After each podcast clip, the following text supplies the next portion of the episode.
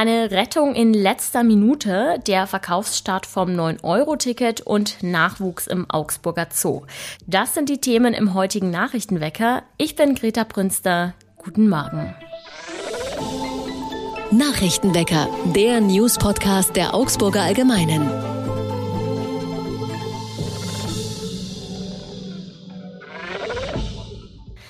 Es war eine Rettung in letzter Minute. Am Sonntag hat ein Mitarbeiter der Floßlände eine Frau und ihre beiden Töchter vor dem Ertrinken im Lech gerettet. Die drei Frauen waren auf einer Kiesbank und hatten sich dort ein bisschen im Fluss abgekühlt. Dann riss sie aber offenbar die Strömung mit und sie wurden immer wieder unter Wasser gedrückt, besonders die Mutter. Die Frauen trugen laut Angaben der Polizei kulturell bedingt lange Kleider und konnten nicht schwimmen. Der Mitarbeiter des Ausfluglokals sprang ins Wasser und zog zuerst die Mutter heraus, danach auch eine Tochter.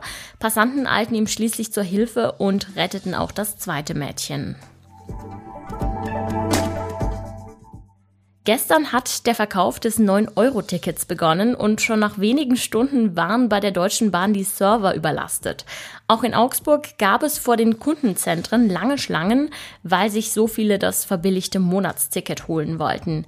Genaue Zahlen gibt es zwar noch nicht, doch schon jetzt ist das Ticket offenbar ein Verkaufsschlager. Es soll die Bürger finanziell entlasten, nachdem die Corona-Pandemie und die Inflation auf den Geldbeutel drücken. Außerdem soll es mehr Menschen dazu bewegen, auf öffentliche Verkehrsmittel umzusteigen, was deutlich klimafreundlicher ist, als zum Beispiel mit dem Auto zu fahren.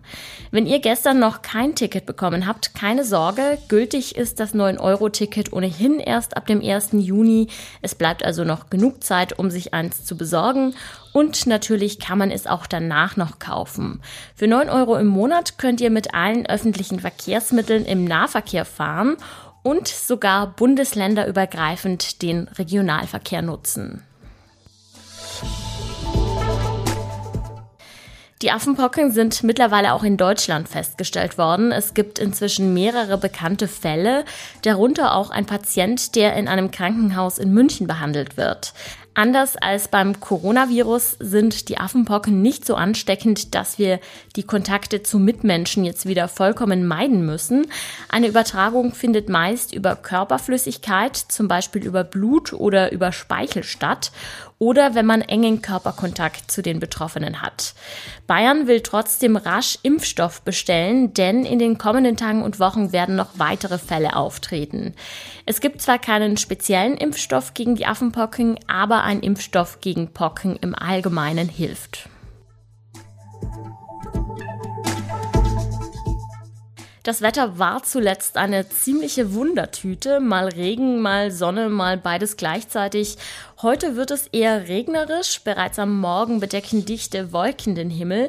Die Temperaturen schwanken zwischen 12 und 15 Grad drei Monate schon dauert der russische Angriffskrieg in der Ukraine und viele von uns stellen sich die Frage, wie lange es wohl noch dauern könnte und auf welche Weise dieser Krieg enden wird.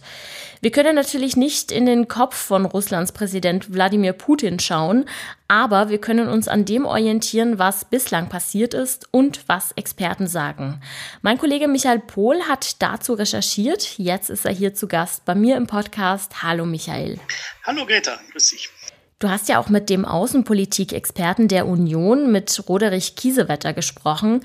Was konnte der dir denn zur vermutlichen Dauer des Krieges sagen? Also wie alle Experten ähm, weiß auch äh, Roderich Kiesewetter nicht, wie lange dieser Krieg noch dauern wird.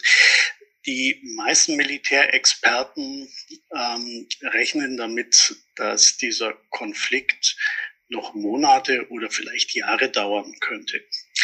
Roderich Kiesewetter ist ähm, ja nicht nur ein Außenpolitik-Experte, sondern er war äh, als Bundeswehroberst sogar auch für das europäische NATO-Hauptquartier tätig. Er ist auch ein Militärexperte und er ähm, befürchtet, dass es dieser Krieg in der Ukraine sich in Richtung eines Abnutzungskrieges entwickeln könnte, wie das die Militärs in ihrer Sprache nennen. Immer wieder hört man in den letzten Tagen auch von westlichen Politikern die Forderung, die Ukraine müsse gewinnen. Aber was ist denn damit gemeint? Den Donbass vollständig zurückholen oder vielleicht sogar die Krim zurückholen oder die russische Armee zum Aufgeben zwingen? Also das dürfte ja sehr unwahrscheinlich sein. Das ist eine Definitionsfrage, wie man den Sieg der Ukraine definiert. Also als Sieg würde es sicher gelten, wenn die Ukraine es schafft, die russische Armee ähm, aus den ukrainischen Gebieten zurückzudrängen, die sie, die die Russen seit dem 24. Februar erobert haben, oder einen Abzug äh, zu erreichen. Die Ukraine hatte bevor die Massaker in Butscha bekannt wurden, ein Verhandlungsangebot in der Türkei unterbreitet. Da hieß es, dass man binnen 15 Jahren eine Lösung für die Krim und auch für die besetzten ukrainischen Gebiete, die die russische Armee unter ihrer Kontrolle hat, erreichen will. Seitdem hat sich allerdings das Blatt sehr gewendet, nachdem die ukrainische Armee deutlich erfolgreicher in diesen Kämpfen die russische Armee auf Distanz halten konnte, als man es vorher auch im Westen für möglich gehalten hat und zugleich wirklich schrecklichste russische Kriegsverbrechen bekannt geworden sind. Ähm, und in so einem Krieg steckt quasi eine gewisse Dynamik darin. Deswegen sind auch diese militärischen Ziele eines Sieges, eines Erfolgs nicht klar zu sagen. Das russische Ziel war der Sturz der ukrainischen Regierung. Das haben die Russen bislang nicht erreicht und es, sie haben eigentlich keine realistische Chance, dies mit dieser Art des Krieges jemals zu erreichen. Bundeskanzler Scholz wird ja sehr für seine zögerliche Haltung hinsichtlich der Waffenlieferungen kritisiert. Was war denn Kiesewetters Ansicht dazu? Also Roderich Kiesewetter hat ja bei der Sendung von Anne Will Bundeskanzler Scholz sehr hart kritisiert. Er hat ihm unterstellt, dass wegen der zögerlichen Haltung der Bundesregierung man den Eindruck hat, dass Olaf Scholz gar nicht will, dass die Ukraine diesen Krieg gewinnt. Ähm, das ist eine sehr zugespitzte Formulierung. Allerdings teile ich diese Kritik grundsätzlich. Ich würde sie aber so formulieren, dass Bundeskanzler Scholz nicht will, dass Deutschland einen sehr aktiven Beitrag mit schweren Waffen dazu leistet, dass die Ukraine diesen Krieg gewinnt. Wenn die Ukraine mit amerikanischer Hilfe und kanadischer Hilfe, wie es jetzt aussieht, diesen Krieg gewinnt, dann glaube ich nicht, dass Olaf Scholz da dagegen ist. Drei Monate dauert der Krieg in der Ukraine schon an. So sehr wir auch hoffen, dass er bald zu Ende geht, so unwahrscheinlich scheint ein baldiges Kriegsende, zumindest nach Ansicht von Experten.